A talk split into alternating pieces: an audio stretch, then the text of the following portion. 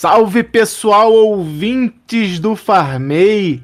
Estamos aqui para mais um episódio maravilhoso desse podcast que é o melhor podcast do Brasil sobre jogos, ciências e direitos humanos. É, que você já conhece, já está aqui com o coração quentinho de receber aí a gente mais um mês na sua casa. E a gente hoje vai ter um tema que é um tema polêmico. Mamilo! Isso é muito polêmico. No episódio de hoje a gente vai falar sobre ciência e religião. E para isso a gente tem um convidado especialista, feraça, que é o Pedro Pinheiro Teixeira. Mas vamos primeiro falar aqui dos nossos participantes. Quem fala com vocês é o Roberto Dalmo. Eu sou a Mayara Mello e tô aqui toda animada para essa discussão, mas eu acho que na religião eu sou mais alquimista. Olá pessoal, tudo bem? Sejam bem-vindos e bem-vindas e vamos lá conversar sobre esse tema aí polêmico, com base em um jogo né, bastante conhecido, a Plague Tale Innocence. Então vamos explorar esse tema com base no enredo desse jogo aí. Bom dia, boa tarde, boa noite. Eu sou Paloma Santos, sou uma believer cética que diz: ai meu Deus, quando o avião tá caindo. Opa, opa, vamos lá para mais um episódio e esse vai ser sensacional. Não sendo diferente dos outros, não é mesmo? E para quem não me conhece, sou a Paloma Palu, porque agora tem essa designação, já que nós temos Paloma em dose dupla. Aí, é a rainha das edições. Solta a vinheta aí, Paloma!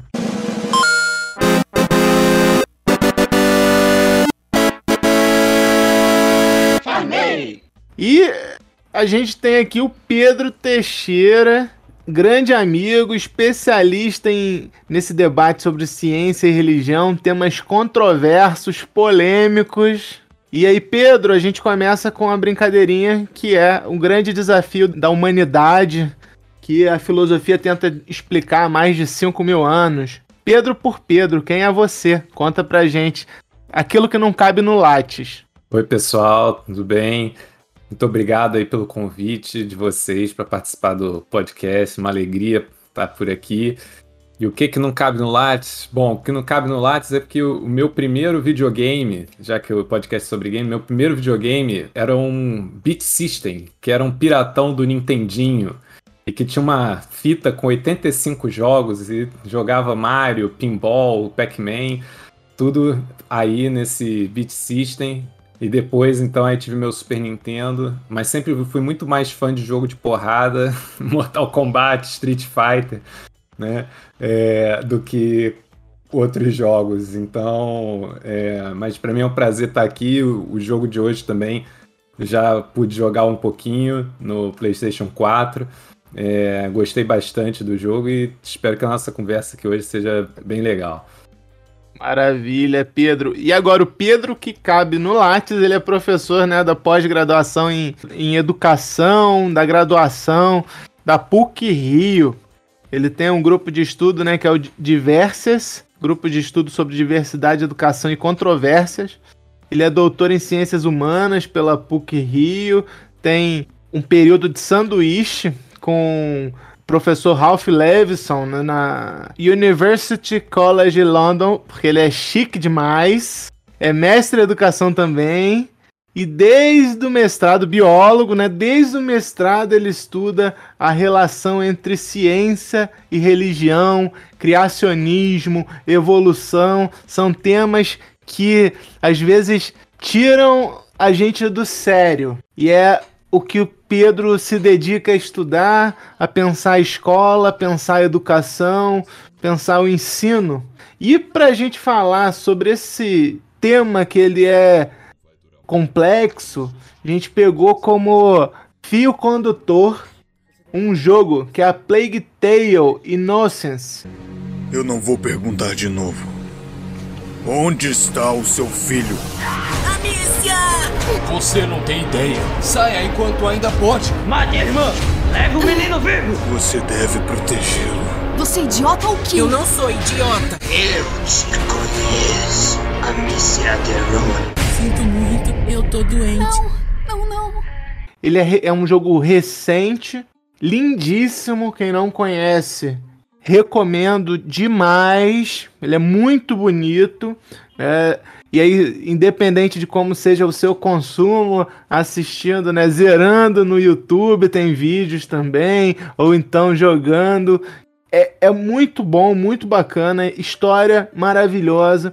Assim, falando rapidamente, ela se passa lá no século XIV, na França. Então tem dois personagens principais, a Mísia e Hugo. E o Hugo teria uma maldição no sangue sendo que a mãe deles é uma alquimista. E nesse contexto, né, no contexto do jogo, o que está acontecendo é a peste bubônica. E aí é aquele negócio, o Hugo não tem bem uma maldição. Olha, já é spoiler, tá? Então, quem não quiser ouvir spoiler, pula rapidinho. Mas ele tem um poder. Ele tem um poder que vai permitir que você controle as hordas dos ratos e o momento que está sendo vivido é um momento de inquisição. É um momento de que a igreja católica, naquele momento, ela, na narrativa do jogo, quer controlar demais esse poder. E aí, nessa mistura louca que é o Estado junto com a religião, eles tentam caçar essa família aí de Amísia e Hugo para quem sabe aí dominar esse poder que Hugo tem e assim controlar as hordas, dizendo quem deverá viver e quem deverá morrer. É um tema muito massa, é um jogo que eu acho incrível porque apesar dessa narrativa fantasiosa, ela se ancora muito bem em acontecimentos históricos que nos ajudam a entender ciência, religião, Estado e principalmente dialogar com o momento que a gente está vivendo. Já estamos aí que mais um ano e seis, sete meses, né, de pandemia da Covid-19. Então a gente vive esse momento e as reflexões que o jogo nos traz é muito pertinente para o momento que a gente vive. Por mais que seja uma narrativa é, fantasia, ela nos ajuda a pensar sobre isso. Quem, a quem serviria esse controle de hordas e ratos?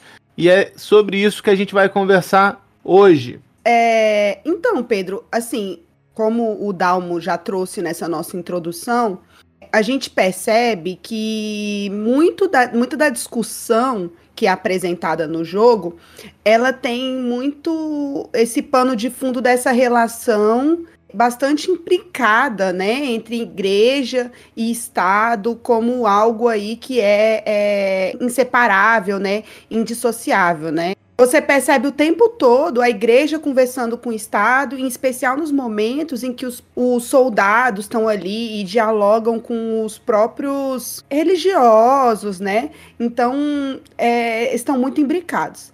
E aí, uma pergunta que surge, né, é como que funciona essa, essa noção de, dessa separação entre religião e Estado? A gente fala muito sobre essa ideia de que o Estado é laico, mas é, a gente percebe que até hoje essa ideia de laicidade né, é, é muito complexa. Eu estava até comentando inicialmente, é, assim, antes da gente gravar, é, começar a gravação, que a gente tem aí o Estado, por exemplo, em Brasília, gastando cerca de 26 milhões para construir um museu, que é o Museu da Bíblia.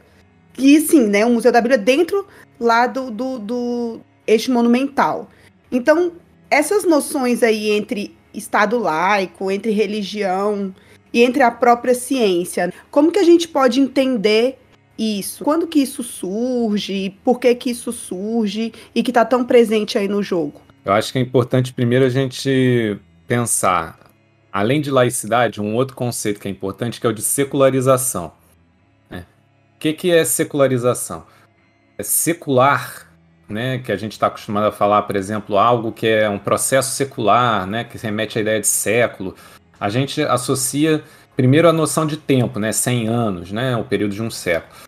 Mas a palavra secular, a origem dela está justamente associada a tempo, e o tempo do ser humano, que é diferente do tempo de Deus. Então, quando a gente está falando de secularização, a gente está falando dessa separação entre religião e é, o que não é religioso, né? entre o que é, mundano, talvez, vamos dizer assim. Isso é importante para a gente entender que, do ponto de vista histórico, a gente pode falar de um processo de secularização, do ponto de vista histórico e sociológico, a gente pode falar de um processo de secularização que começou é, ali na, com a modernidade e que a gente percebe se desenvolvendo ao longo do, dos séculos desde então. O que, que é esse processo de secularização? É você você tem a religião que antes ela estava presente em diferentes esferas da sociedade, né? Então, é, na política?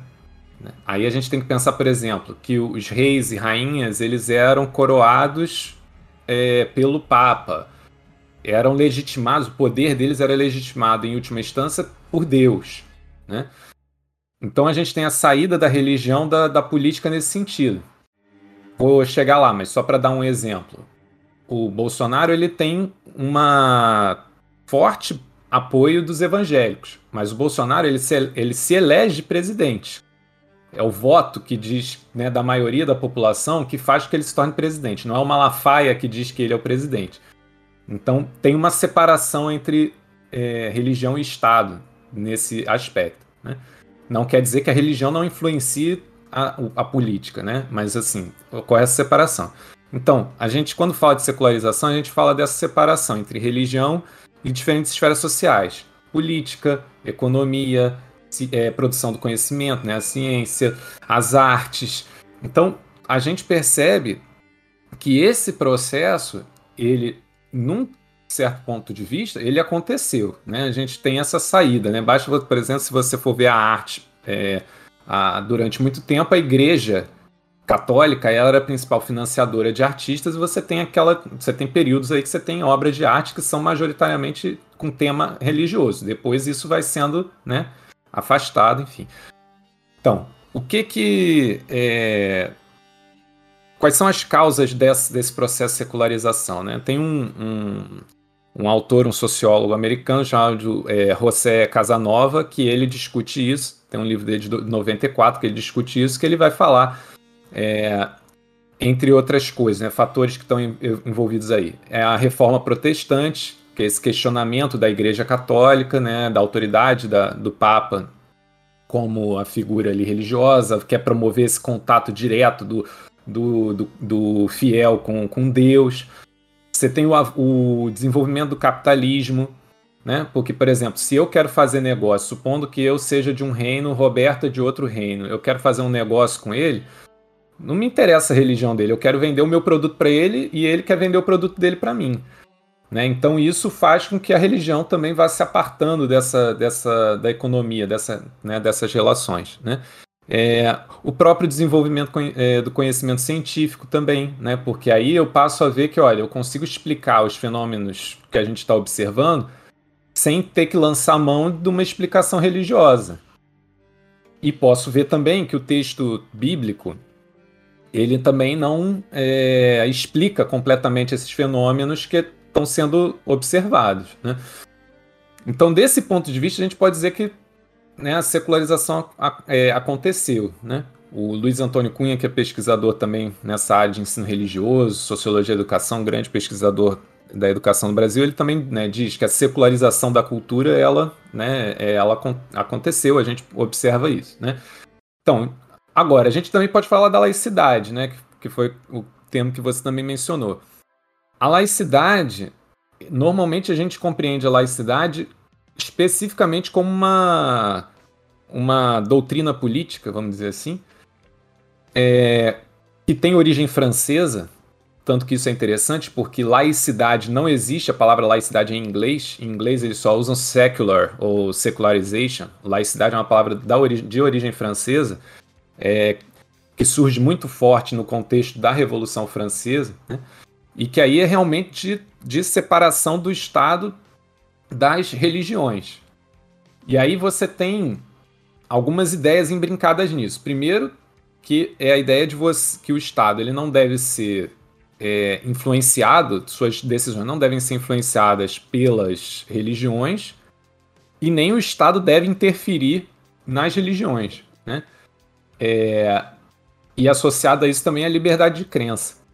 Porque, por exemplo, um, um Estado que ele tem uma religião oficial, ele não é laico, não só porque ele beneficia aquela religião, mas como também ele vai acabar perseguindo as outras religiões também. Né?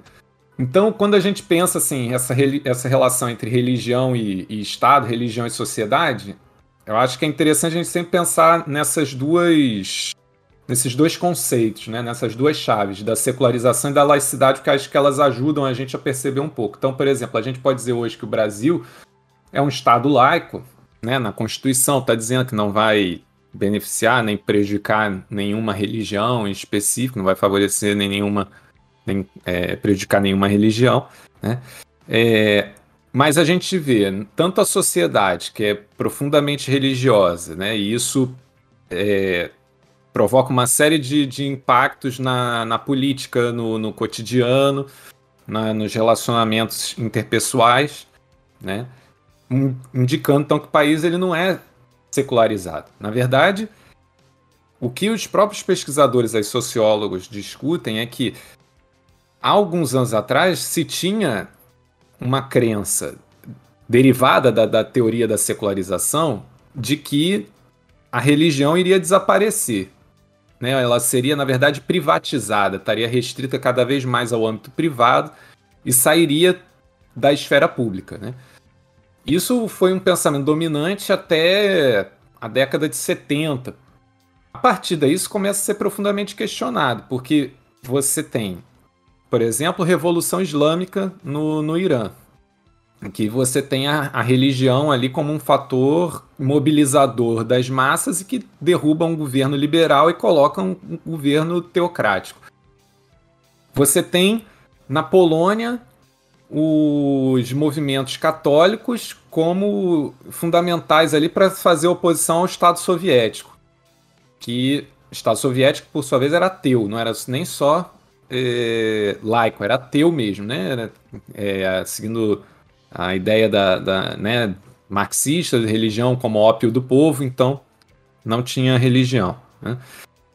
E pensar a própria América Latina e outras partes do mundo, quer dizer, então própria, essa própria noção de, de, secularidade, de secularização como algo que iria acontecer, não tinha mais volta, era uma coisa linear, isso era pensado muito num contexto muito localizado de, da Europa Ocidental e, a, e mesmo para os Estados Unidos também é, é, já é um pouco de forçação de barra a gente falar, porque mesmo nos Estados Unidos você tem na década de 80, com a eleição do Reagan, também um papel fundamental dos evangélicos norte-americanos ali que vão criar uma. uma vão é, se juntar com intelectuais e vão formar uma força determinante dentro do Partido Republicano que a gente vê até hoje. E, na verdade, com o, o ainda durante a época do Obama, com o surgimento do Tea Party e tal, o apoio ao Trump, isso ainda se intensificou, chegou a outro nível, né? E aqui no Brasil a gente também vê isso. A gente fala muito dos evangélicos aqui no, no, no Brasil né? A bancada evangélica e tal. Mas é porque a gente aqui na nossa história teve uma relação tão intrínseca entre Igreja Católica e o Estado que a presença católica ela fica invisibilizada. Então, por exemplo, a pauta do ensino religioso, que é algo também é muito caro para a gente que discute educação e religião, ela é uma pauta historicamente católica. As igrejas evangélicas principalmente as, as igrejas é, mais tradicionais, elas, historicamente, aqui no Brasil, levantam a bandeira da laicidade como uma forma de se defender da Igreja Católica e des, dessa invasão da Igreja Católica no Estado. Né? Talvez assim, até pode questionar se invasão é o melhor termo, porque como a gente teve, foi colônia de Portugal e depois o Império também, todo o período de colônia e Império, a religião oficial era a Igreja Católica. Então, assim, o período que a gente tem separado da Igreja Católica é muito pequeno comparado com todo o período da história do Brasil. Então, então a gente acaba que essa, essa a presença católica muitas vezes fica meio invisível e chama atenção os evangélicos agora porque os evangélicos mudam esse jogo, desestabilizam isso. Então a gente tem desde a Constituinte, por exemplo, você tem bancada evangélica na Constituinte. Hoje a gente também vê, aí desde então a gente vê esse crescimento, tal, até que a gente tem a eleição de figuras evangélicas, né? O caso do Marcelo Crivella, que foi eleito prefeito do Rio, é, tentou a reeleição, não conseguiu, né? É, mas era um, um você, você pensar que é, é, é, uma figura evangélica, uma liderança evangélica eleita para uma das principais capitais do, do, do, país. Né? Ou então pensar no caso do, do, do Bolsonaro, que a sua base, mesmo ainda agora, depois de tanto desgaste e tal, a maior parte dos seus apoiadores são evangélicos, né? Ou pelo menos boa parte dos seus apoiadores são evangélicos. Então isso chama também muita atenção nossa, né? Mas enfim, acho que é por aí, essa questão de secularização, essa, né? Então, é, nessa diferenciação que a gente está discutindo aqui, a gente pode dizer então que o Brasil é um Estado laico, porém muitas decisões que estão sendo tomadas é, nesse momento não são decisões secularizadas, porque existem é, uma influência da bancada religiosa nessas decisões, né, a própria influência no governo. Então, o Estado é laico, porém ações com ações não secularizadas. É, a gente pode até dizer, inclusive, que assim, na Constituição a gente já encontra contradições com essa laicidade. Porque você tem que o Estado não vai favorecer nem é, prejudicar nenhuma religião, mas ao mesmo tempo você tem garantido na Constituição ensino religioso.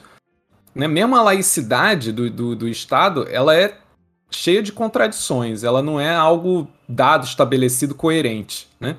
E isso se agrava mais com a presença aí de determinadas lideranças políticas que fazem questão de defender é, projetos de lei, políticas que estão baseadas em determinados valores de determinadas é, religiões. E fazem falas que, por exemplo, começam também estão disputando esse sentido de laicidade. Né? O, o, uma fala que é bastante comum, o Marco Feliciano já disse isso publicamente várias vezes, que é ah, o Estado é laico, mas não é ateu. É laico, mas não é laicista. O que, que ele está querendo dizer com isso? Ele está questionando a ideia de laicidade. Né? Ele quer colocar, quer poder justificar a, a... atuação dele também, né? Justificar a atuação, porque ele, ele é eleito com o voto dos evangélicos. Ele quer ser eleito com o voto dos evangélicos. Ele não tem outro grupo eleitoral assim a princípio, né? E aí ele também quer, quer justificar, olha, o que eu estou fazendo, a minha ação parlamentar está correta.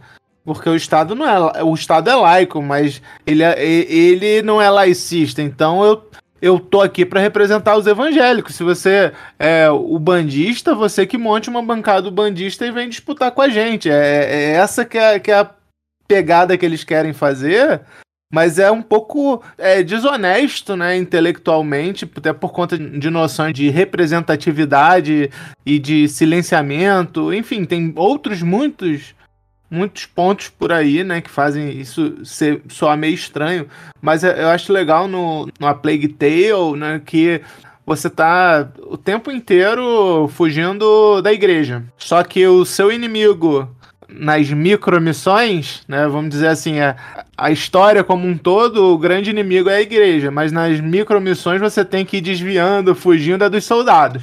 Hum. E esses soldados aí, eles representam um determinado rei, né? E que é o rei que foi posto lá porque Deus quis.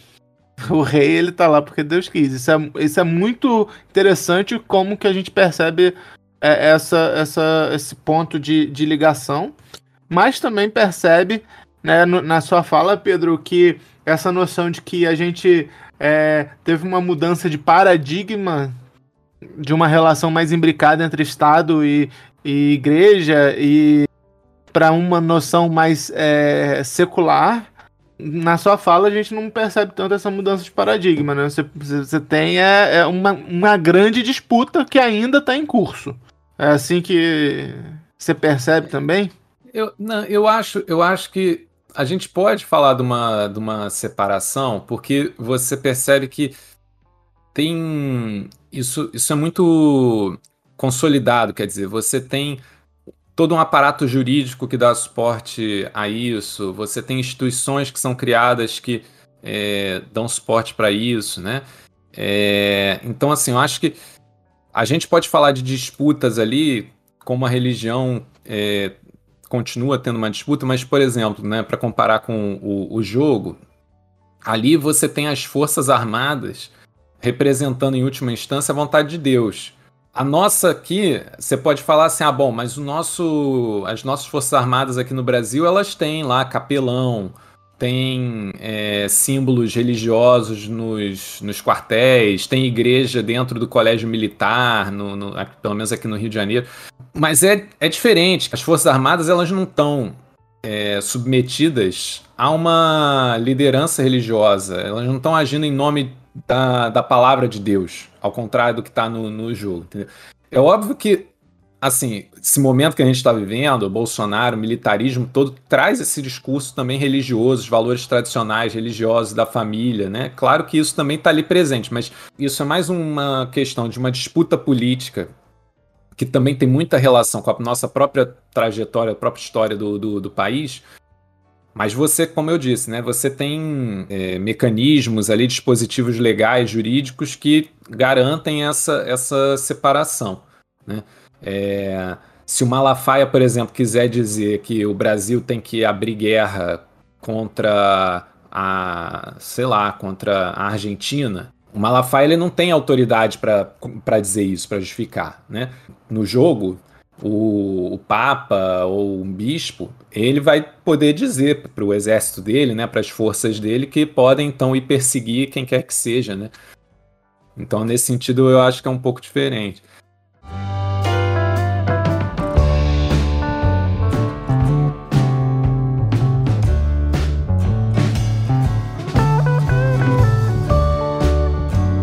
talvez a gente ache muito evidente, Pedro, é, definir o que é Estado, esse Estado com E maiúsculo.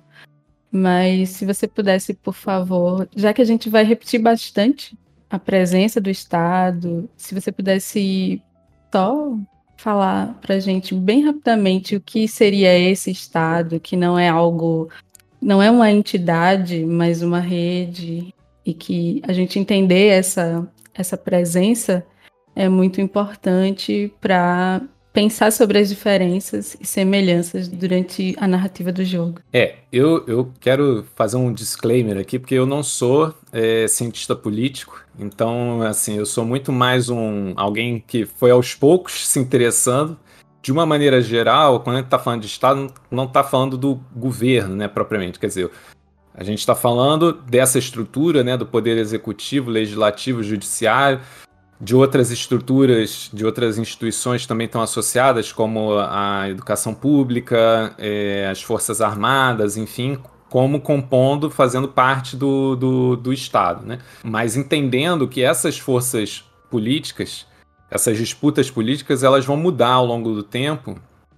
E quem vai galgar esses espaços, ocupar essas instituições, esses espaços de, de decisão, é, isso também vai mudando ao longo do tempo, né? E vai colocando também tensões aí, né? Então a gente tem, como por exemplo a gente está vendo nesse momento, a tensão constante que o Bolsonaro coloca sobre os outros poderes, né? Então isso também gera, né, fruto aí dessa disputa para que ver quem é que quem é que manda, né? Quem é que dá, dá as cartas, né? Nesse é... caso, o Estado agindo contra ou em relação ao próprio Estado. Né? É interessante perceber. É, você tem um ocupante ali da presidência, né, que ele está colocando, ele está é, colocando à prova, ele está esgarçando, né, essa, essa estrutura ali do relacionamento entre próprias estruturas que compõem o, o próprio Estado, né? E isso a gente a gente vê o tipo de tensão que isso, que isso vai, vai gerando, né? E como ele sabe jogar com isso, vai para Brasília, vai para Avenida Paulista, coloca, né, diz que o povo tá com ele, coloca isso contra o, o ministro do STF, né, o Alexandre de Moraes, os outros, enfim. Pois é, Pedro. Então, passando aí para a gente pensar nessas relações, né, assim, que a gente inicialmente trouxe para essa questão entre Estado e religião, e aí é, eu fico pensando nessa questão da própria ciência. Lá no, no jogo, a gente tem ali um pensamento científico que a gente poderia dizer que está sendo representado é, pela alquimia, de certa forma. Não só nesse jogo, mas em outros é, artefatos culturais, a gente ainda discute isso, né? Parece essa alquimia sendo aí demonizada. E pensando nesse contexto, a gente percebe em alguns momentos as ciências sendo perseguidas pela religião. Quando a gente fala, por exemplo, do cristianismo, do contexto europeu, né? Você trouxe é, no, em um, um capítulo que a gente vai estar tá divulgando inclusive para o pessoal, assim, porque eu achei bem interessante. Da tipologia do barbo? Isso, muito bom. Você traz essa discussão, né, das diferentes formas de relação que ele traz entre é, essa relação entre ciência e religião. Essa relação ela foi sempre conflituosa, como a gente pode lembrar desses exemplos de alquimistas que foram mortos aí é, por heresia, é, ou, ou, ou, essa relação ela pode ser entendida sob diferentes perspectivas. É, quando a gente pensa nesse relacionamento entre ciência e religião, a imagem que vem logo à cabeça é a imagem de conflito, de, de guerra, né? Como se fossem coisas completamente incompatíveis e que estão afirmando coisas contraditórias. Né? É, é importante a gente ver que, assim, historiadores desse, dessa relação entre ciência e religião vão discutir hoje que muito dessa imagem de conflito foi construída no século XIX por pessoas, pesquisadores naquele momento, que queriam afirmar a importância da ciência é, na construção dessa nova sociedade, desse novo mundo, e queriam, então, associar a religião com o atraso. Né? Um pouco que é uma continuidade que a gente pode ver do próprio, do próprio iluminismo, quando no iluminismo você tinha um questionamento muito forte das autoridades religiosas, né, principalmente a Igreja Católica. Né? Aqui um parênteses que eu acho que é importante né, para quem está ouvindo a gente. A gente, quando está falando de ciência e religião, a maior parte do tempo a gente está falando de religião cristã e ciência, né, forma de pensamento produzida na Europa Ocidental. Então, assim, a própria discussão sobre o que é ciência o que é religião também a gente pode problematizar para incluir aí outros tipos de relacionamento, né? É, mas é, acaba que é, é disso que a gente está falando a maior parte do tempo. Aí fechando esse parênteses, né? Mas então, tem é, diferentes tipologias desse relacionamento entre ciência e religião. O Ian Barbour, que é um teólogo, ele, na verdade, ele vai, faz, ele vai dizer que existem quatro formas básicas de relacionamento entre ciência e religião. A primeira delas é o conflito. E aí a gente pode pensar, por exemplo, um representante do conflito como Richard Dawkins, que é um geneticista muito famoso, é, que escreveu vários livros sobre é, criticando a religião. Tem um livro dele mais famoso que é o Deus um Delírio, né? Que, um livro mais famoso que discute esse assunto. Você pode pensar também em pessoas da própria, do próprio lado da religião. Quer dizer, o próprio Malafaia, por exemplo, ele tem livros que ele é, ataca a evolução, diz que a evolução é um plano diabólico dos cientistas para controlar as mentes de outras pessoas e tal. Isso está tá escrito lá, não sou eu que estou inventando, não. Tá? Tem, no, tem lá no livro. É, então, essa é uma maneira. Outra maneira seria o que ele chama de independência. Que é, por exemplo, o modelo mais famoso é o do, de um outro biólogo, que é o, o Stephen Jay Gould, já falecido, em que ele separa, ele diz assim, ó, ele, ele chama de magistérios. Ele diz, ó, tem um magistério que é o das coisas naturais, que esse é do domínio da ciência, e tem um magistério do que seria transcendental, metafísico, que isso então seria do domínio da religião. Então, nesse sentido, não tem conflito, porque elas estão falando de coisas diferentes. Né? Então, nesse sentido, seria possível conciliar. É, mas, mas não tem uma mistura, né? Não tem um, uma não entra no domínio da outra, né? Uma interrelação, né? É. Agora tem outras duas formas que o Barbour depois vai citar, que é a do diálogo e a do a integração. Integração, isso, obrigado. Que, que... eu já fiquei assim, Pedro. Eu já falei, olha, essa parte do diálogo e da integração, não sei não. Eu acho que eu tô aqui na interdependência. No máximo, diálogo e integração, será? Então, essas duas últimas, elas são progressivamente é, mais misturar, propor de misturar realmente ciência e religião.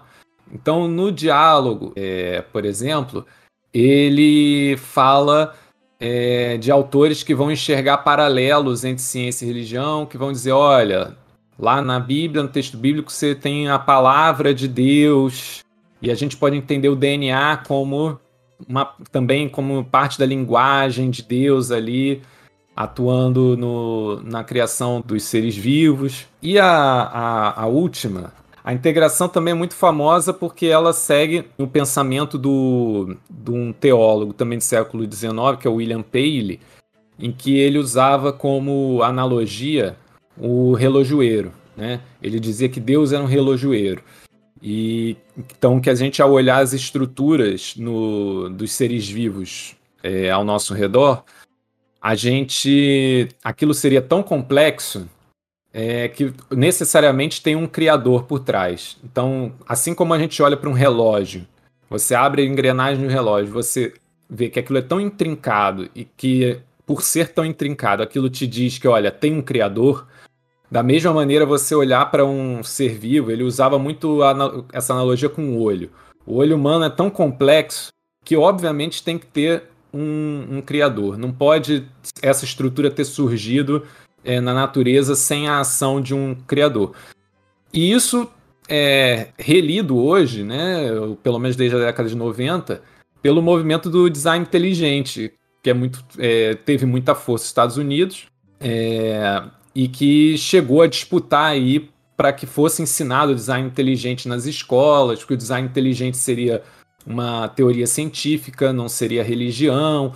Então toda também toda essa disputa, né, em torno da escola também nos tribunais lá nos Estados Unidos. Né? O Dawkins até que você citou escreveu, né, o relojoeiro cego, tentando fazer um contraponto evolucionista ou a partir das discussões sobre evolução e criticar o design criativo, o design inteligente. Isso, esse livro dele, ele critica bastante, né, essa, o design inteligente, justamente porque o que a gente percebe, no, no, principalmente nos Estados Unidos, é que você tem, no começo do século XX, o surgimento do movimento fundamentalista, e aí fundamentalismo também é uma outra categoria que é, é muito usada hoje, né, diz, ah, fulano é, é, tal grupo é fundamentalista e tal.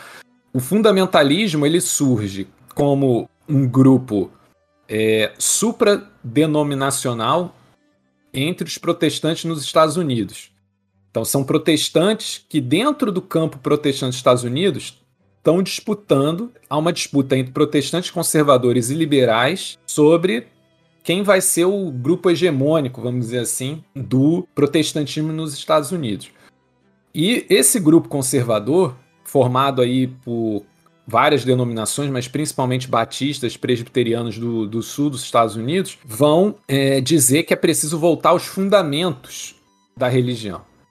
E aí publicam uma série de livros chamados Os Fundamentos. E esses livros, então, em torno disso, quem é, concorda com essa leitura vai formar esse grupo dos fundamentalistas. Depois é que esse termo vai ser usado para falar de fundamentalistas islâmicos é, e de outras é, religiões, mas ele nasce no âmbito do protestantismo do, dos Estados Unidos. E desde essa época, nos Estados Unidos, a gente já vê disputas contra o ensino de evolução nas escolas então, na década de 20, tem um julgamento famoso, julgamento contra, é, do professor John Scopes, que ensinou evolução para as turmas dele no Tennessee, e na época a lei era proibida. Depois, é, essas leis anti-evolucionistas, elas gradualmente vão caindo, mas o movimento criacionista, ele age em diferentes momentos do, do século XX, nos Estados Unidos, para tentar reintroduzir o, o, criacionismo nas escolas e proibir ou, ou, a evolução, e aí você tem ah, o criacionismo, depois o criacionismo científico, e aí, por último, o design inteligente. E as decisões foram tomadas no início dos anos 2000, uma decisão da Suprema Corte dos Estados Unidos, de 2005, né, decretou que é, design inteligente é religião, então não pode ser ensinado na aula de, de biologia e tal, e com isso não pode ter compra de material didático que fale do, do, do design inteligente e tal. Eu tava refletindo aqui, e, tipo, esse eu acho que é o perigo de uma proximidade muito grande entre religião e Estado, que é o contexto do jogo, que o jogo, ele, de certa forma, ele reflete um contexto histórico que foi real, em que Estado e religião eram um só, e o que a gente percebe hoje é um certo movimento para a gente voltar a essas práticas que a gente tinha há quatro, cinco séculos atrás, em que eu tenho isso, uma influência tão forte que a religião é que vai ditar o que vai ser ensinado na escola, é a religião que vai ditar o que as pessoas podem ou não podem fazer. Então, a gente tem no jogo esse retrato, né, que é histórico e, e, foi real, né, e hoje a gente tem essa tentativa desse movimento, de um retorno a essa proximidade tão forte. Eu acho que hoje o que a gente percebe com relação à religião tem essa disputa em torno da moral pública, em que você tem, por um lado, setores mais progressistas, vamos dizer assim, que advogam em torno de um pluralismo da moralidade. Não vai ter, não tem uma pretensão de impor um determinado conjunto de valores morais para todos os cidadãos. Né? Por outro lado, você tem grupos conservadores, principalmente religiosos, que vão defender determinados valores é, específicos, né? E vão se articular desde a década de 80 nos Estados Unidos, isso é muito claro, e aqui no Brasil, por relações com esses grupos de lá, isso também vem acontecendo, é formar essa ideia de que esse grupo é uma maioria moral no país. Então, os evangélicos eles podem reconhecer que eles não são a maioria numérica. Né? Se a gente pegar os dados do, do censo do IBGE lá de 2010, é em torno de 20, 22% dos brasileiros que se declaram evangélicos. Acho que hoje, né, 2021, esse número deve ter aumentado, mas mesmo, mesmo assim eles sabem que não são a maioria numérica. Mas fazem de tudo para se é, colocar como a maioria moral. E aí, porque aí você não une só os evangélicos, você une é, evangélicos, católicos e todos aqueles que se dizem cristãos ou pelo menos cidadãos de bem, né? Que aí vai dizer que, olha, tá vendo? Mais de 90% da população brasileira tem uma religião, é, praticamente isso aí tudo é, é, é, cristão.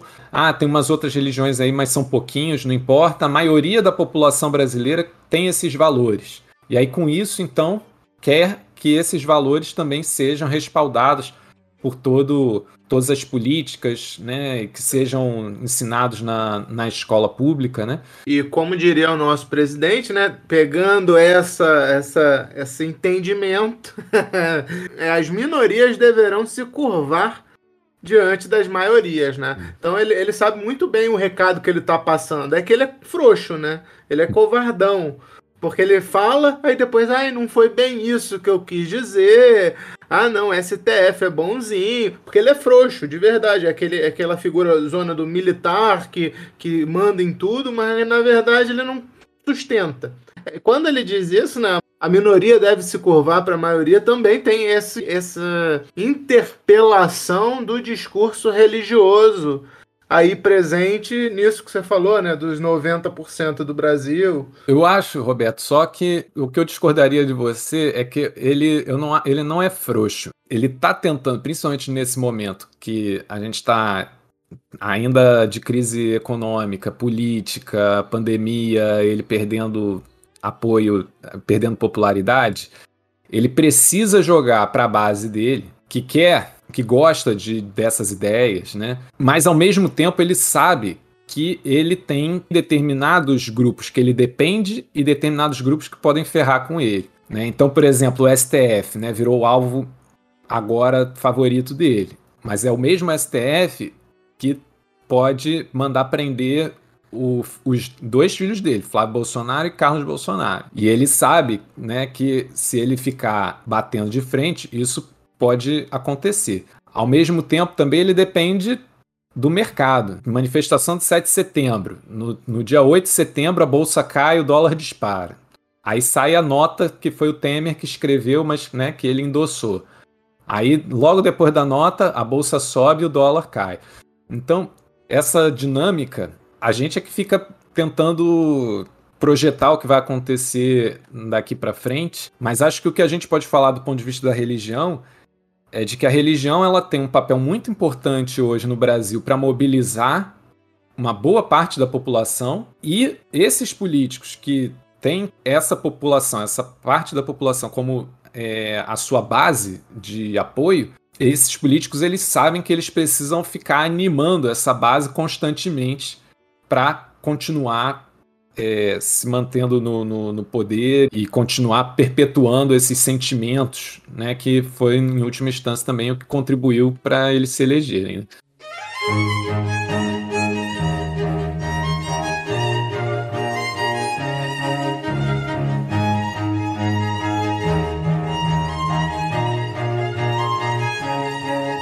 Pedro, vamos recuperar aí esse, esse biólogo que tem no seu coração.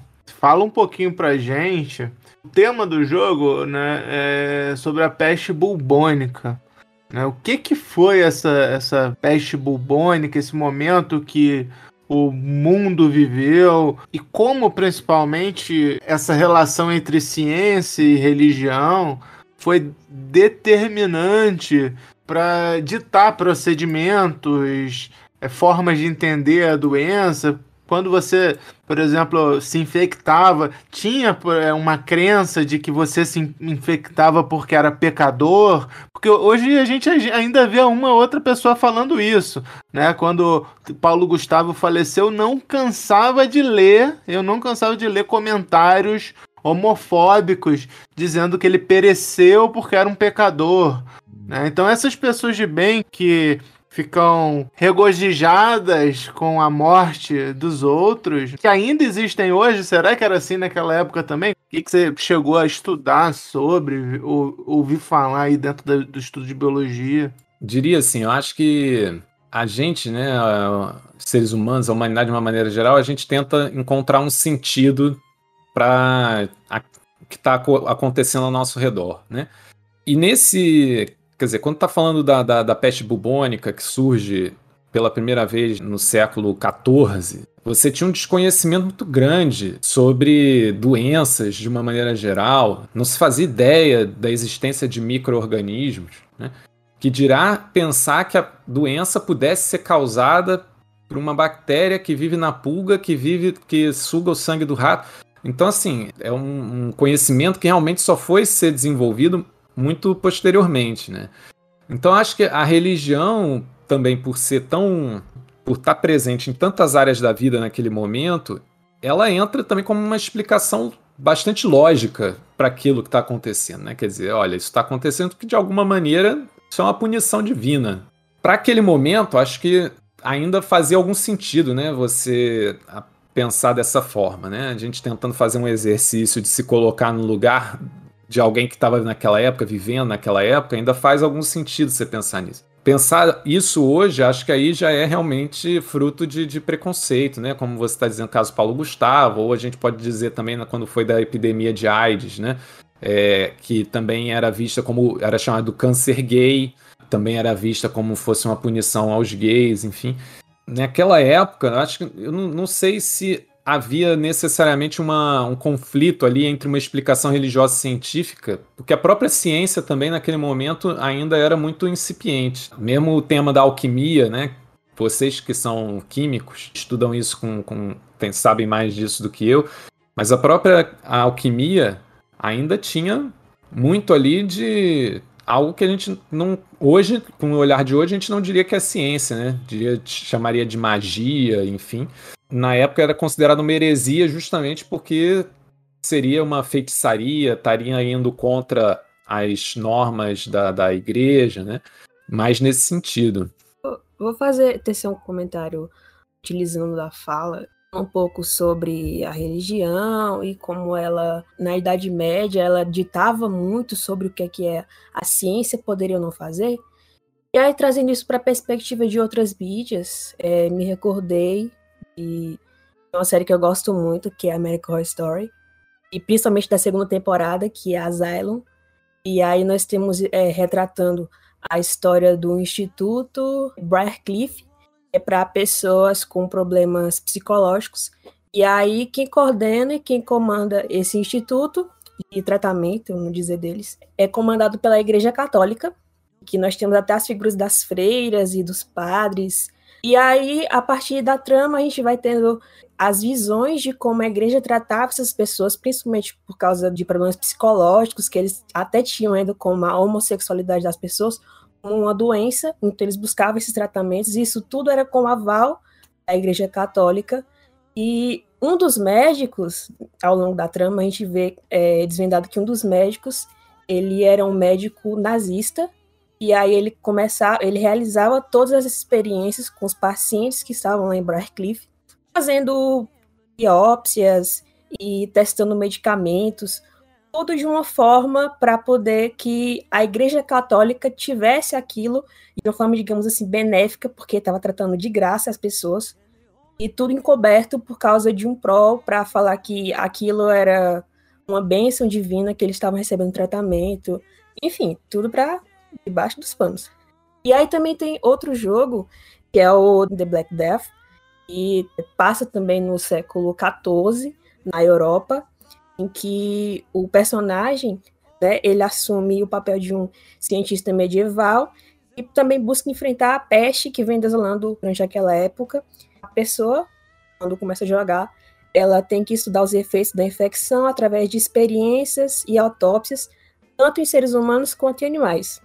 Isso tudo correndo o risco de ser linchado, porque ele, a narrativa do jogo traz que a, a cidade, né, a população no geral, acredita que a ciência é uma heresia. Então a ciência não pode ser praticada. E aí é tudo muito, muito rústico, como era na época é tratado no jogo. Esse jogo foi lançado em 2000 e 2016.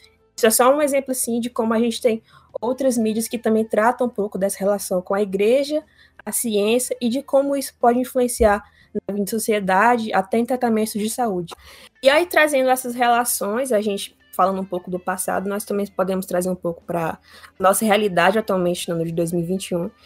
Na sua visão, a gente pode realizar essa, essa relação entre essas reflexões para pensar o momento que vivemos com o Covid-19, desde líderes religiosos desaconselhando os de máscaras e desacreditando medidas de distanciamento social, e o discurso da ciência e da natureza, por mais que seja homogêneo, foi questionado pelo discurso religioso, ou seja, a gente teve um contraponto entre o discurso religioso e o discurso científico.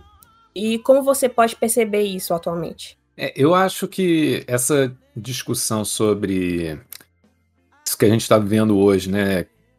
Tem, a gente tem chamado negacionismo científico, religião e tal. Eu, eu fico um pouco pé atrás, assim, da interpretação que a gente vai fazer. Eu acho que a gente tem que ter uma interpretação que a gente tem que levar vários elementos em conta. Eu acho que pensar uma coisa.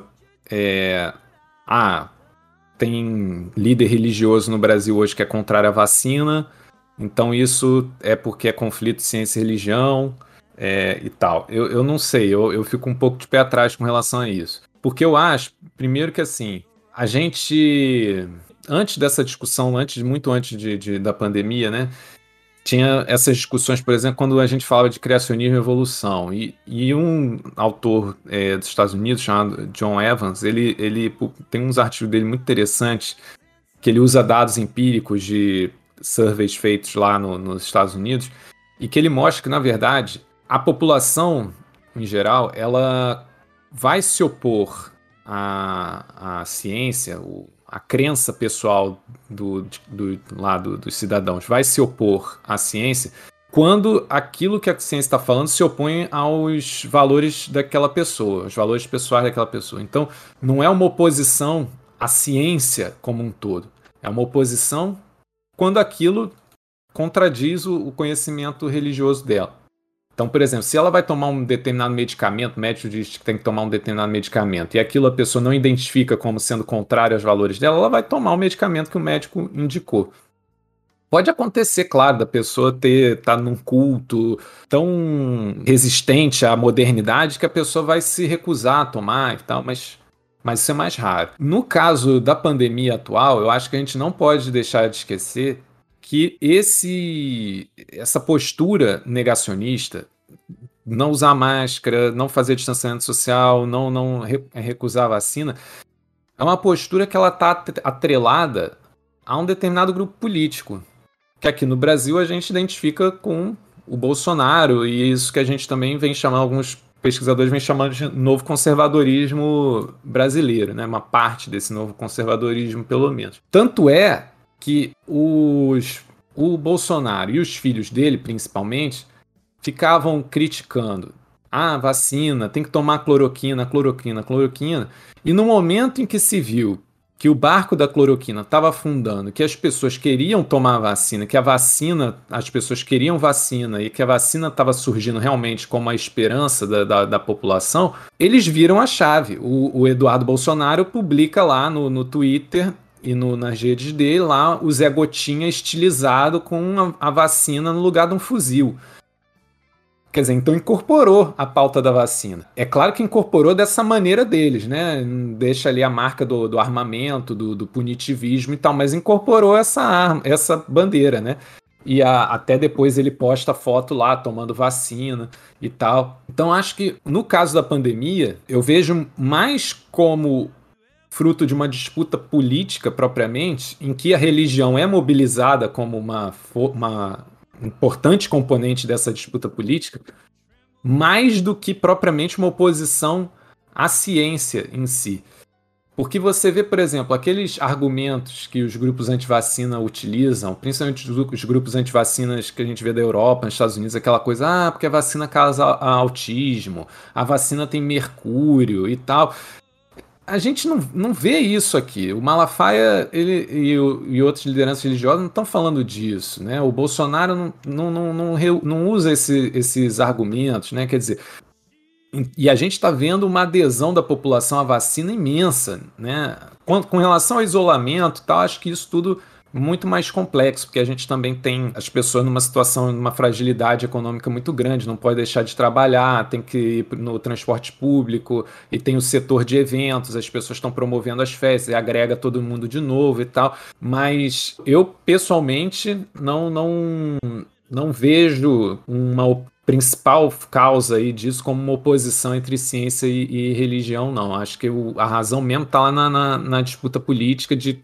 colocar o Bolsonaro, principalmente, como essa liderança que está contrário a todas essas medidas é, que estão colocando, e, portanto, a gente precisa endossar essa posição. Se a gente questionar isso, a gente está questionando esse lugar dele, né? Essa, esse lugar dele se esvazia, né? Eu, eu, vou fazer uma brincadeira aqui, que é o seguinte, no governo a religião tá tão favorável à vacina que teve uma instituição religiosa de valores evangélicos, né?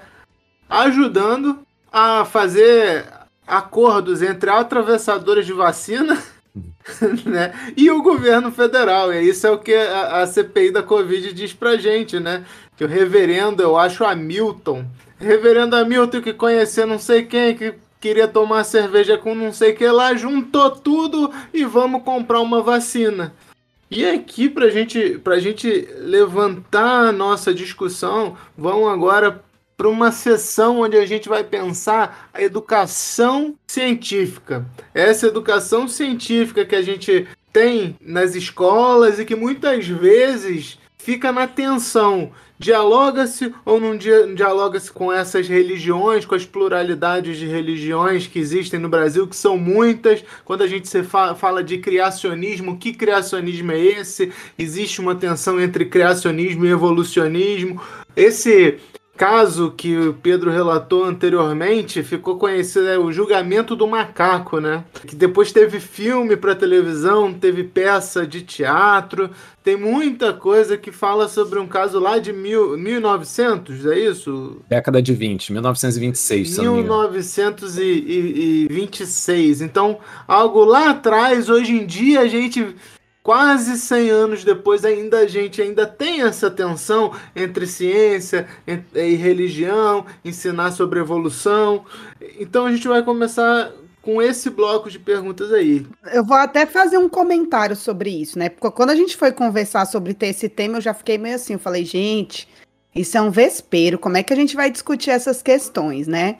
É, por exemplo, eu no, no meu antigo trabalho, é, a, a professora de biologia da igreja adventista, né? E aí eu ficava me perguntando, eu falei, gente, como é que faz, né? Assim, eu, porque eu sou leiga mesmo no assunto, e, e eu acho que isso aí pode até servir para a gente poder conversar um pouco, né? Porque, assim, é, eu acho que do ponto de vista da biologia, isso ainda fica bem nítido, principalmente quando se fala na questão do evolucionismo e o criacionismo, que, que, que você colocou muito bem. Porque parece que na maioria dos momentos não, não há muito bem essa relação conflituosa, né? Isso acontece em alguns tópicos em específico. E aí eu e meus colegas ficavam sempre se perguntando: será que esses meninos estão é, aprendendo lá na, nas aulas de biologia?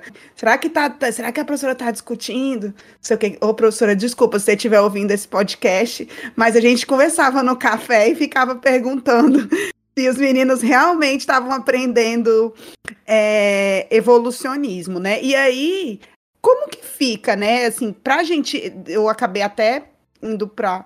Pra, você já falou, comentou um pouquinho sobre essa questão do ensino é, religioso. Como a gente pensar essas, essas relações, né, entre educação científica, entre essa questão religiosa que é tão forte na nossa constituição identitária e, e, e a escola, sabe? Porque isso, para mim, me deixa muito com certo receio. Eu queria saber como que você pensa isso, como que você vê isso a partir dos seus estudos. Então, eu, eu acho que um primeiro ponto, até para resgatar algumas coisas que o, que o Roberto estava falando, né? É a gente perceber que esse debate sobre evolução e criacionismo, ele tem um, vamos dizer assim, um, uma arena de disputa muito claro é a escola, é a educação formal. Né? Eu acho que isso é importante porque é, a gente mostra a importância da escola na, na, na, sociedade, principalmente com relação a isso, ao que vai ser ensinado, né? os conteúdos e valores que vão ser ensinados. Né? No caso aqui, pensando o contexto é, brasileiro, a gente hoje, o que a gente tem, tem visto é que você estava falando que era uma escola adventista, que a professora era adventista. Isso. A professora era... é adventista. A nossa escola é um instituto federal, normal. Ah, só sim. que a professora traz esse, esse tá. na, na, questão identitária dela, sendo professora de biologia, ela é adventista. E eu acho que isso hum. deve ser é muito comum, provavelmente, assim. Só que foi sim. o primeiro caso que eu lidei com isso. E a gente uhum. lida com isso principalmente por conta da questão das normativas. Tipo assim, ah, essa professora em específico não pode dar aula no sábado. Qual o espaço que a evolução vai ter no, na, na, aula de biologia nesse contexto, entendeu? Não era uma escola adventista, mas a professora é adventista. Então a gente fica se perguntando qual o espaço que ela vai dar partindo das questões dela, sabe? É, eu achei interessante mencionar que é adventista, porque a igreja adventista e as escolas adventistas aqui no Brasil, elas é, ensinam o design inteligente. As escolas adventistas no Brasil, elas têm parceria com um grupo nos Estados Unidos, se chama Instituto, é, Instituto Discovery, que não é o Discovery dos canais de televisão, tá? Os da, da televisão é Discovery Communications, é, é outro grupo. E esse Instituto Discovery é um dos maiores difusores do design inteligente no mundo atualmente. Tanto é que aqui no Rio, alguns anos atrás, a escola adventista em Botafogo, se eu não me engano, abriu um centro de é, um centro criacionista, um mini centro criacionista. Tem, tem, exposição, eles dizem lá que fazem estudos sobre o criacionismo e tal, não sei o quê. E propaga o design inteligente. Então, assim, é algo institucional. Nessas escolas, o design inteligente faz parte do conteúdo de biologia. Não é assim a da aula de, de, religião, não, é da aula de biologia. Agora, eu acho que o grande desafio para quem é professor de biologia hoje é. Isso já, enfim, já conversei com vários colegas aí de profissão que relatam essas dificuldades e tal. A grande dificuldade é como lidar com as crenças religiosas dos alunos. Claro, tem a crença pessoal do professor, e aí eu também, em pesquisa com professores, entrevistando, assistindo aula prof... com os professores.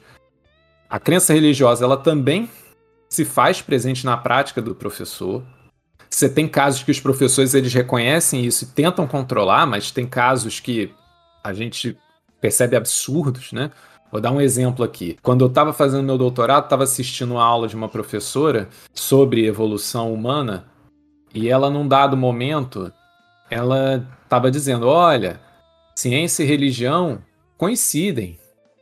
A única diferença é que a, religi a ciência não diz quem fez. A religião diz quem fez, mas a ciência não diz quem fez. E a gente pode ver isso, por exemplo. Vocês forem ver aí o número de costelas do homem e da mulher. E aí a gente ficou assim, né? Eu, eu tava assistindo aquela aula, observando aquela aula, eu fiquei assim, gente, mas o que, que é isso? Tem diferença no número de costelas entre homem e mulher? Nunca ouvi isso, estudei biologia e tal, nunca ouvi falar disso e tal. E os alunos também, né? Ficaram assim. E eu corri pro celular, obviamente não tem diferença, né? Mas o que, que ela estava insinuando ali? De que os homens teriam uma costela a menos do que as mulheres, e isso, portanto, seria evidência do momento da criação humana, relatado no, no Gênesis, né, de que Deus criou um homem, a mulher a partir de uma costela do, do homem. Né? Então, esse tipo de coisa, obviamente, é, tem que, não pode ser ensinado. Isso né, a gente tem que ser combatido. Não pode uma, a professora ensinar algo desse tipo. Mas nem todo professor é assim. Os, muitos conseguem, de alguma maneira, vão articular para organizar suas crenças religiosas com os seus estudos, vão adotar uma estratégia, muitas vezes, de independência, como a gente estava colocando aqui e tal. Quando a gente vai para os alunos, é que, é que isso se torna complicado, porque você tem os alunos que eles têm essas crenças religiosas e que eles sabem que conflitam com o conteúdo de evolução. Por exemplo, o que, que eu pude observar em pesquisas que eu já fiz, e isso também outros pesquisadores relatam na, na, na literatura, é que muitas vezes os alunos eles não vão, principalmente os alunos de ensino médio mais jovens, né? A gente não estou falando da EJA, estou pensando no ensino médio dos mais jovens. Muitas vezes eles não externalizam esse conflito. Eles não falam, o professor está ensinando evolução, ele não externaliza. Fica quieto, anota no caderno, estuda, faz a prova, não externaliza. E o professor fica achando então que não, não tem conflito. O problema é que quando você, quando você vai falar com esses alunos, eu, eu pude entrevistar alguns durante o, o doutorado, aí você percebe claramente conflito. Tá posto. Muitos deles vão dizer: ah, mas a evolução diz que o homem veio do macaco. Se, se o homem veio do macaco, por que, que a gente tem macaco até hoje? Não virou to todos os macacos homens e tal. Eu já vi na internet as pessoas assim compartilhando isso, dando risada e tal, mas é uma dúvida muito legítima. Porque, de fato, se diz que o homem veio do macaco, por que, que ainda tem macaco? Teriam todos virados homens. O problema está lá atrás, está na premissa, porque a evolução não diz que o homem veio do macaco, diz que tem um ancestral em comum. O que não é uma ideia simples, entende? Precisa de um trabalho muito bem feito do professor, e, é, e isso é complexo. Além disso, acho que isso é uma coisa também muito importante, que muitas vezes as pessoas então associam, ah, então ela acredita no criacionismo porque não entende evolução porque se entendesse evolução de verdade, não ia acreditar no criacionismo. Mais ou menos. Porque a gente não pode esquecer que o criacionismo, ele. A pessoa não está pensando só na ideia criacionista. O criacionismo faz parte das crenças religiosas mais amplas da pessoa. E a crença religiosa, ela está ancorada num sentimento de que a pessoa, então, olha, eu tenho esse sentimento, eu acredito em Deus, eu sinto Deus na minha vida, a minha família é toda religiosa, então as relações que eu tenho familiares, elas estão. Eu sei que elas são boas por causa da religião. Eu conheço, tenho muitos amigos que eu fiz por causa da religião. O meu tio conseguiu emprego porque conheceu uma pessoa na igreja que conseguiu um emprego para ele. Ah, conseguiu um médico porque alguém me ajudou e tal. E tudo isso, o professor de biologia querer achar que ele tem como objetivo, como horizonte, é, converter o aluno dele para a palavra do nosso senhor Darwin, porque a evolução que é a verdade, pode ser extremamente agressivo e violento para esse aluno. E aí, naturalmente, esse aluno vai é, resistir a isso. Tem um pesquisador estadunidense, William Colburn, que ele chamou essa estratégia dos alunos de ficarem quietos e tal, de, de proteger as crianças, ele chamou isso de apartheid cognitivo, que ele diz que a, o aluno coloca a crença dele como se estivesse emparedada com um muro ao redor dessa crença para proteger. E tudo aquilo que o professor fala, ele bloqueia, ele não presta atenção, ele só estuda para fazer a prova e tal, de uma maneira muito pragmática, vai, faz a prova, pronto, acabou. Isso é que muitas vezes gera esses dilemas, essa dificuldade para os professores de biologia de entender qual é o objetivo deles ali na, na sala de aula. Né? É uma questão, inclusive, para os pesquisadores. Né? Qual é o objetivo do ensino de ciência? O objetivo é que os alunos entendam a teoria evolutiva, que eles acreditem na teoria evolutiva. Aí a gente entra realmente em questões filosóficas que são muito complexas da gente discutir. Porque, assim, o que, que de fato é entender? Quando o aluno ele vai, presta atenção na aula, lê o livro, chega na hora da prova, responde a sua a questão que o professor colocou, responde perfeitamente, mas ele não acredita em nada daquilo e é, já ouvi relatos inclusive do, de ter aluno que escreve a resposta toda certinho, bota entre parênteses no final, mas eu não acredito em nada disso. Esse aluno entendeu o, o conteúdo ou ele não entendeu? A gente acha que entender implica acreditar. Então, isso são problemas muito complexos para os professores de, de, de, biologia, né? Por isso que a, a gente, quando né, conversa isso com, com, professores e tal, a gente percebe essa inquietação muito, muito grande também. Né?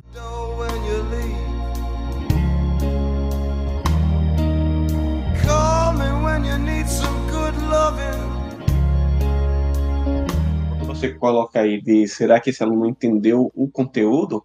Não é só isso, mas assim, ele entendeu o que é ciência, qual a natureza da ciência, qual é a natureza daquela ideia que está sendo colocada ali, e qual a diferença dessa ideia para a ideia da religião.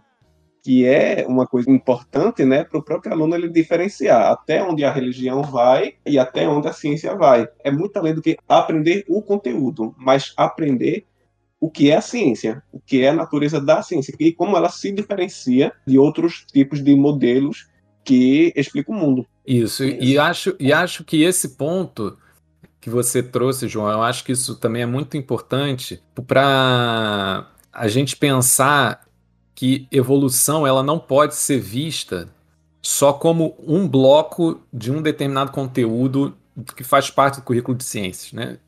Até para ir também um pouco num outro ponto que a, a Mayara estava comentando antes. Quando a gente fala de evolução, próprio desenvolvimento da teoria evolutiva dentro do campo científico da biologia, que vários autores consideram é que a, a, a evolução foi a teoria que conseguiu costurar os diferentes campos que compõem as ciências biológicas. A biofísica, zoologia, botânica, enfim, diferentes campos da, da, da biologia eles foram ser costurados com a teoria evolutiva na, por volta da década de 40, 50 do século 20. Tem um, um pesquisador, especialmente o, o, Ernest Mayr, que ele discute isso, também já, já falecido, que ele discutia muito isso nos livros dele. E ele dizia que qualquer explicação do tipo porquê em biologia, você precisa lançar a mão da teoria evolutiva. Se você não usa, não lança a mão da teoria evolutiva, você não consegue explicar aquilo suficientemente bem. Então, por que, que uma determinada, um determinado grupo de seres vivos tem uma determinada estrutura? Como é que aquilo se desenvolveu? Você não consegue responder essas perguntas adequadamente sem lançar mão da teoria evolutiva. Então, a evolução ela não pode ser vista só como um bloco temático. Quando o professor vai falar sobre seres vivos, quando ele vai falar sobre o surgimento da vida na Terra, vai falar sobre os ecossistemas, em vários momentos tem oportunidade para falar sobre, sobre evolução. Se não fala sobre evolução, essa explicação fica capenga. E o que acaba acontecendo com o, o ensino de evolução, muitos professores, sabendo que é um assunto polêmico, e esse é um conteúdo que tradicionalmente ele é dado no terceiro ano do ensino médio, muitas vezes isso é deixado para o final do ano, é dado de uma maneira acelerada, decora uma ou outra coisinha aqui e toca o barco, vamos embora, né? E, e em todos outros conteúdos que poderiam se beneficiar disso ficam de lado, né? Fora essas discussões também sobre natureza da ciência, né? Quando a gente não ouve os argumentos do tipo, ah, mas a evolução é só uma teoria, né? Aí vem uhum. todo aquele debate do que é uma teoria e tal, não sei o quê. Aí às vezes a gente também vê assim, ah, tá vendo? Porque se fosse uma lei, aí não, não, não, a gente não questionaria, mas é só uma teoria. Né? E teoria pode ser qualquer coisa, né? que também é muito problemático. E aí, esse professor não aborda, não ataca esses, esses problemas direto, isso os alunos também não vão pensar sobre isso, não vão continuar reproduzindo essas ideias. Né? Aí que isso expande até para o ensino de química, já que temos químicos e químicas aqui. Na discussão sobre elementos químicos, a relação alienígena, colocar assim, fica bonitinho. A relação alienígena dos elementos químicos não, não é posta na, na sala de aula. Então, parece que o universo, a Terra, ela, a, a partir do processo criativo, de algo superior chega pronta e logo o irídio, é, o hélio também já estava aqui desde sempre. Muito difícil. Aí tem, existem os evolucionistas teístas, que seriam crédulos e crédulas que não negam a evolução, inclusive apontam é, como algo central para o ensino de ciências, mas também a, negociam a crença com a perspectiva evolucionista da, da ciência. O que me parece é que a disputa vai acontecer sempre, ela é necessária e produtiva. Eu acho bem produtivo. Mas uh, quando pensada dessa forma, nunca tinha pensado dessa forma, né? Avaliar o aprendizado do aluno, pensar nos bloqueios. E a gente, no ensino de ciências, propõe um ensino mais diverso. Diversificar o ensino é apresentar todas as bandejas e pensar: olha, aqui existem outras formas de ver o mundo e explicar a natureza. Vamos pensar em cada uma delas. Tragam as de vocês.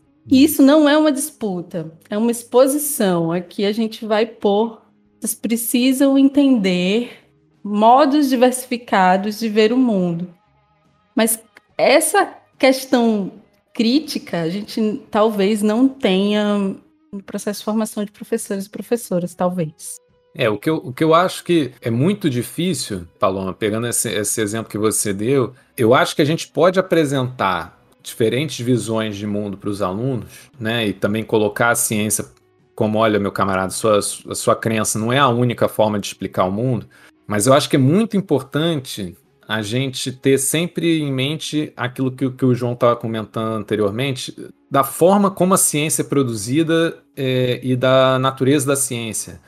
Para que a gente não caia numa situação em que fique parecendo para o aluno que, olha, a gente está mostrando aqui várias opções e você pode escolher qual delas que você quer acreditar. Porque no fundo a gente precisa que esse aluno entenda, olha, mesmo que você mantenha, queira manter sua, sua crença religiosa criacionista, é, literal no, no, no, que o Gênesis está dizendo, ok, assim, eu, eu, pessoalmente, Pedro, acho que não é o objetivo do professor de biologia é, fazer com que o aluno abandone a crença religiosa dele. Mas o que é fundamental é ele compreender, olha, por que, que a ciência fala assim, por que, que é, a teoria científica diz isso, quais são as evidências que estão sendo utilizadas, né? Por que, que os cientistas hoje não, não usam mais o criacionismo como uma hipótese a ser testada, né? É, como uma hipótese ou como uma teoria que vai explicar um determinado fenômeno. Acho que é sempre importante isso, sabe? Acho que é, é e não tô, eu não estou dizendo aqui que isso é fácil de fazer, assim. Acho que é, para quem vai nos ouvir também, acho que não é, não é que vai ser, não é, não é que é simples de fazer, mas eu acho que é importante a gente sempre ter isso em mente para não, não, colocar, não ficar numa, numa posição de que então tanto faz escolher ciência e religião é, é, é tudo igual, né? É importante deixar essa, essa diferenciação, né, para os alunos. E Paloma tocou num ponto central, né, do problema que a gente tem, que é lá na formação inicial. Tipo, a gente está discutindo isso aqui, é algo bem complexo e é algo que não é trabalhado como deveria ser nos cursos de licenciatura. E um outro ponto que até o Pedro comentou sobre como a gente às vezes recebe aquela aquela ideia não científica, seja do nosso aluno, seja de qualquer outra pessoa nas redes sociais e tal. Que geralmente a gente recebe e compartilha como chacota. E aí tem dois problemas aí. Né? Você compartilha como chacota, você está compartilhando, você está ajudando no espalhamento daquele conteúdo. E você fazendo chacota, você não está ajudando em nada, não está contribuindo em nada para fazer com que aquela pessoa ali reflita melhor sobre aquilo que está sendo compartilhado, né? Mas aí existe uma forma bem arrogante de se divulgar ciência, eu acho, nas redes sociais, que é o cara que veste a camisa do seu Deus ciência e sai pisando em tudo que não é científico. E isso acaba sendo um desserviço, né? Em vez de trabalhar em outros caminhos. É, eu acho que hoje um dos maiores desafios que a gente tem para o ensino de ciências é ensinar ciências, destacando a importância da ciência, pensar a natureza na ciência, sem ser cientificista, né? sem, ser, sem acreditar que a ciência ela dá a melhor resposta ou a única resposta possível para qualquer problema da existência humana. Então acho que esse é um tremendo desafio, porque a gente, ao mesmo tempo, quer combater o, o, o negacionismo, e tudo aquilo que a gente vinha comentando anteriormente, mas ao mesmo tempo também entende que é preciso respeitar as crenças é, pessoais do, dos alunos, né? No caso, pensando no ensino, né?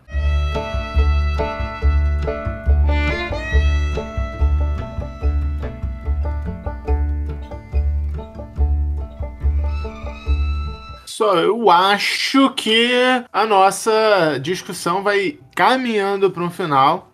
Ontem eu, eu tive a oportunidade de estar numa sala de aula lá da, da UEL. Nesse espaço, fizeram umas perguntinhas para mim, aí eu achei legal.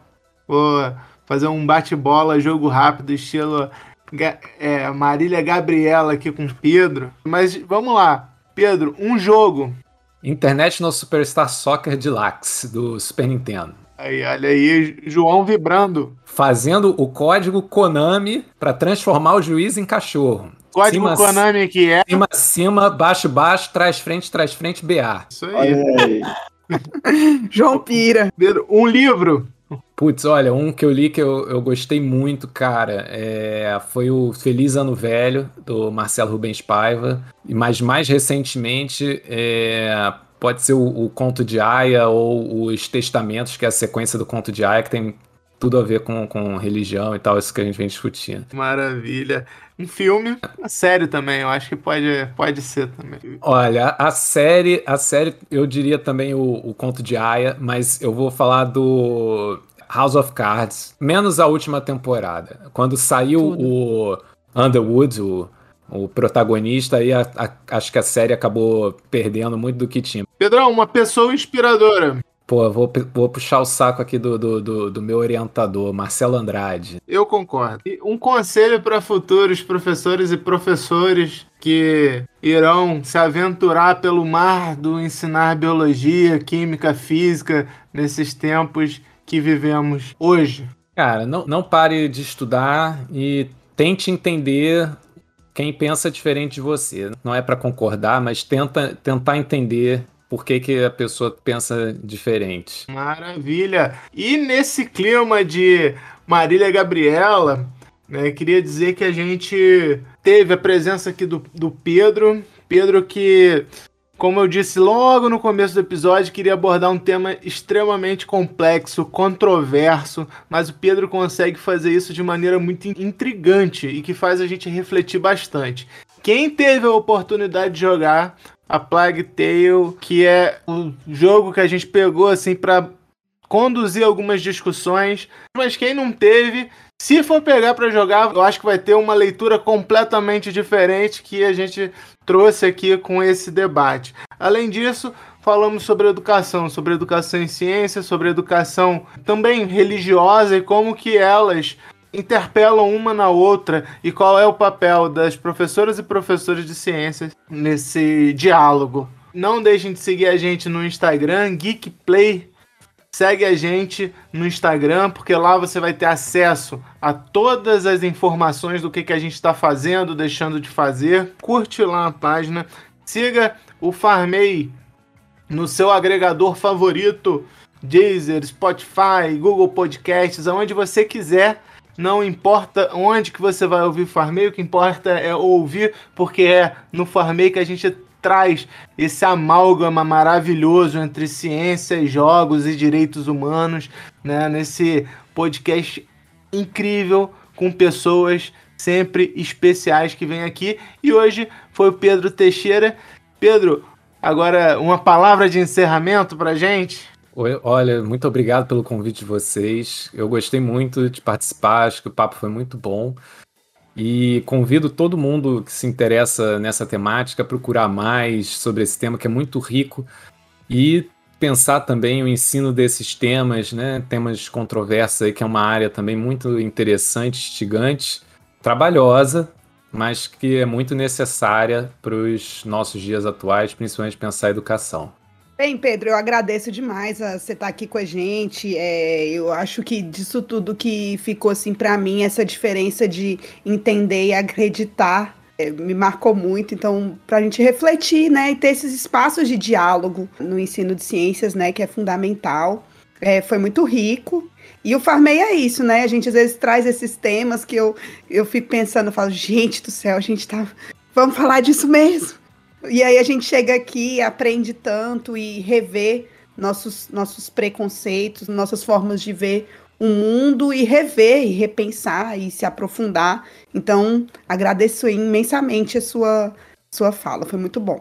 Bom, é, agradecer a presença do Pedro da galera do Play aqui, com mais um tema super pertinente, trazendo um jogo super massa aí para a galera se informar um pouco mais, trazendo essa relação de ciência, religião, educação, direitos humanos. Foi um prazer novamente estar aqui com vocês e obrigada para quem ouviu até aqui. Beijo, gente. Obrigada, Pedro, por ter trazido também a perspectiva política dessa discussão e fazer a crítica ao momento em que vivemos foi, foi muito bom ter você para conseguir fazer esse paralelo junto com a gente na conversa. Obrigada. Valeu, Pedro. Muito obrigado. E aí discutimos mais uma vez, né? Para vocês verem a potencialidade dos jogos digitais, né? E o tanto de discussão complexa que a gente levantou aqui com a Plague Tale Innocence. Quem não jogou, né, jogue. Isso serve para mim também, que eu não joguei ainda, mas vou jogar com esses olhos. Novamente, Pedro, muitíssimo obrigado. Aqui é uma honra para a gente ter você aqui com a gente. Falo que Pedro é um grande amigo, que a, a, gente teve a oportunidade de trabalhar mais junto aí nesses três últimos anos, né, num projeto dos conteúdos cordiais de biologia que o Pedro é o organizador. Um dos, um dos. Um dos, né? Mas é o cara, é o, é o cara da, da biologia. E por isso, não sei quando é que você vai estar tá ouvindo, mas até para premiar você que está ouvindo na semana do lançamento, a gente vai estar tá lançando a campanha aí, é, sorteando conteúdos cordiais de biologia em homenagem aí a esse episódio maravilhoso. Então, fiquem ligados, ligadas e até a próxima. Muito obrigado.